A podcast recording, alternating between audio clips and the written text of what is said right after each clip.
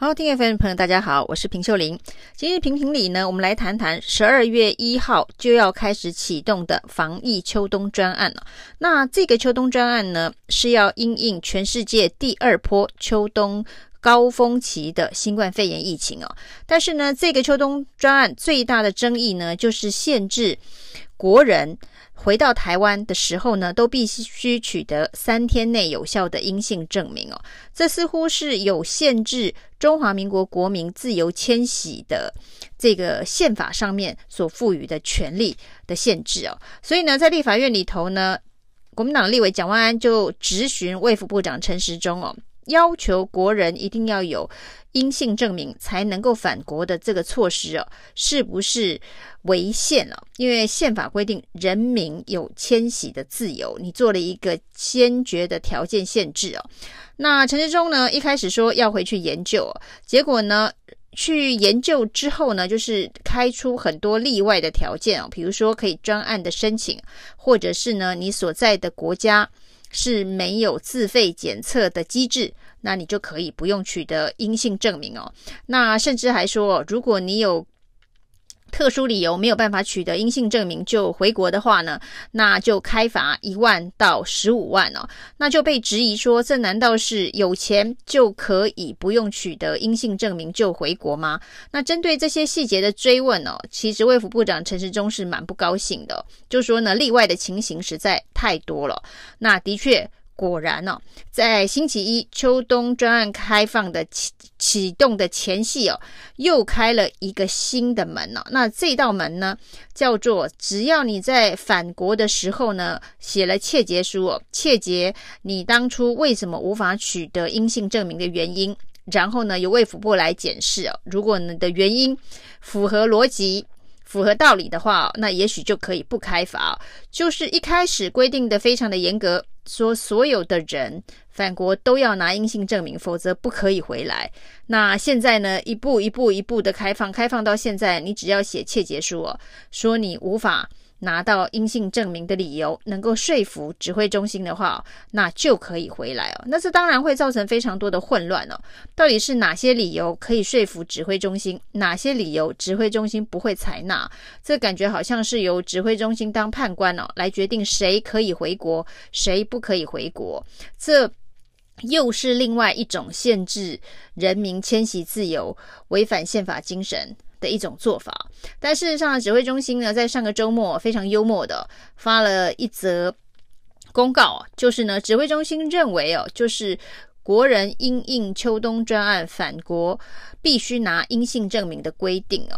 并不违宪哦。通常大家听到违宪或者是不违宪的宣告，大部分都是由大法官会议所宣告。结果呢，居然是由指挥中心来宣告说这样子的一个措施并不违宪哦，真的是非常让人啼笑皆非哦。指挥中心虽然可以整合各部会。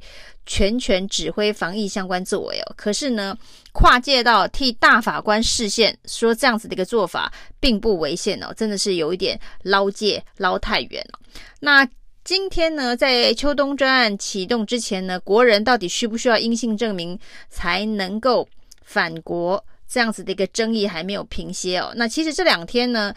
周六周日呢，每一天大概平均都有四千名的人入境哦，可能就是为了要赶在这个十二月一号需要阴性证明的这个期限压线回国。那平常呢，在前一个礼拜，大概每天入境的人数是两千多左右，那会从两千多暴增到四千多，主要大概就是因为这个十二月一号要启动的秋冬专案，人人必须拿一张阴性证明所造成的。那一次突然。大量的入境人口对于台湾的医疗防疫体系的确也是会有一些压力的。但是呢，在这一个十一月三十号，另外一件更突兀的指令哦，是突然一声令下，禁止所有的印尼移工入境。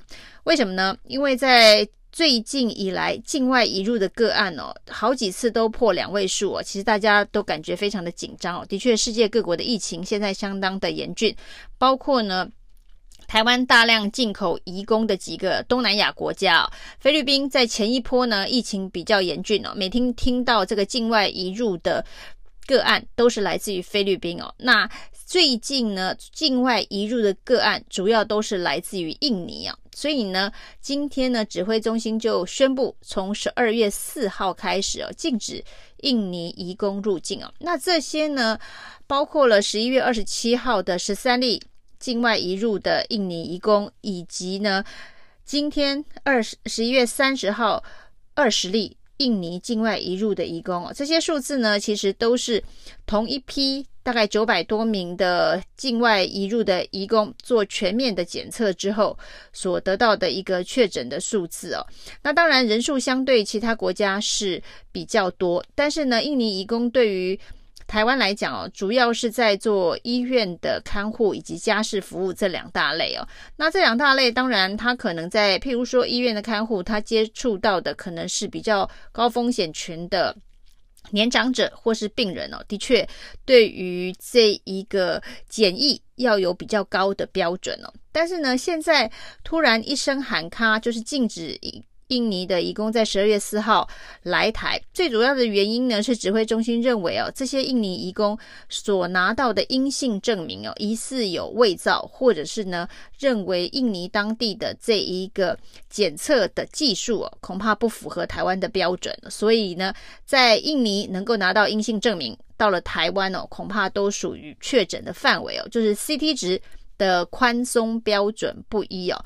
那当指挥中心做这样子的一个质疑的时候呢，就禁止所有的印尼移工来台，这到底合不合理哦？因为呢，其实我们现在针对印尼移工入境是有几项规范的。第一个，这些印尼移工其实不只针对印尼移工，包括菲律宾、包括越南，也都是同样一致的标准，就是他们在入境的时候呢，第一个需要拿有三天内的阴性证明哦。所以所有的移工申请入境都会由中介统一。进行检测，那有了三天的这一个阴性证明之后，在入境的时候呢，就不在台湾先做筛检，那直接呢进入集中检疫所。那这些印尼移工在集集中检疫之后呢，就会隔离在十四天，十四天之后，他们要出关的时候呢，就会再做一次检测。所以呢，这一次啊，不管是这一个十一月三十号的二十例，或者十一月二十七号的十三例啊，都是在十四天隔离结束的时候，在台湾进行检测，被确认为确诊哦。所以这些人在入境的时候呢，手上都有阴性证明。可是呢，在出关的时候，经过检测却都是确诊个案了。就是因为这样子的一个落差哦，所以指挥中心才认为说，印尼的这些阴性证明是不是有伪造的嫌疑哦？那所以呢，在十二月四号要先禁止所有的印尼移工。那其实这些印尼移工大概占台湾的包括家事服务的外籍移工里头的百分之七十的比例是相当的高哦。那其他的越南、菲律宾跟其他国家呢，加起来也只有百分之三十。所以呢，这个禁令一喊，会影响到非常非常多的家庭照护人力啊。那包括这些家庭照护人力，或是医院的这些看护人力，那大家要如何的应变哦？在这么短的时间之内，今天喊卡，三天后就停了。那中间当然还有人质疑说，为什么还有一个三天的缓冲期哦？其实这并不是一个缓冲期哦，因为所谓的这一个喊卡，你现在喊卡，但是很多人已经在印尼等着上飞机了，他阴性证明也拿到了，他现在就等着登机程序哦。那已经都完成这些程序了，所以他让这一批人可以在未来的十二月一号、二号、三号能够持续的走完后续的程序，以免影响的层面太大。那今天还在说可能会减量处理印尼移工入境，结果马上变成暂停哦。那而且呢，非常重要的原因是质疑印尼发出的阴性证明的有效性哦。那到底阴性证明这样子的一个证明文件，对于防疫来讲，它扮演什么样的角色？这恐怕才是指挥中心需要整体去思考的。当指挥中心要求所有的国人哦，所有的中华民国国民也要有阴性证明的时候，那你却质疑了印尼的阴性证明可能有伪造的嫌疑。那未来国人的阴性证明，那这个到底是真的还是假的？又该如何的确认呢？因为进入了这个入境之后呢，国人的这一个隔离检疫程序跟外籍移工是不一样的。外籍移工相对上还比较严格，因为呢，他有了阴性证明之后，他必须集中检疫哦，他没有办法居家检疫，他一定要集中检疫十四天，而且在十四天出关之前呢，他必须再做一次检测，才能够到他的这个工作场所。那有关于国人入境呢？你是拿了这个阴性证明入境之后呢，你是回家居家隔离哦。那你如果是居家隔离十四天结束之后，是不必要再做检测，你就开始可以到处趴趴走了。所以呢，对于国人的这一个把关，所谓的阴性证明变成是一个很重要的一个把关要件。但是现在大家又没有办法确定啊，所谓在国外拿到的三天内的阴性证明，它的有效度。到底有多高哦？那十四天的隔离之后，又不再做筛检，就直接出门爬爬照，这是不是其实对于整个秋冬专案要提高对疫情的防范来讲，没有升级的效果？因为呢，如果说所有的国人或者是外国人进到台湾，都必须再做一次检测，不管你是。PCR 检测或者是快筛，是不是更能够有效的防堵境外移入造成本土疫情的破口？这恐怕是指挥中心必须是思考的。拿了阴性证明就能够证明绝对安全吗？因为拿了阴性证明的这些国人，他其实十四天结束之后呢，他就直接的融入了社会的各个角落，没有经过一个检测的程序哦。那这个是升高防疫的作为吗？谢谢收听，请继续关注好好听 FM，并分享给您的好朋友。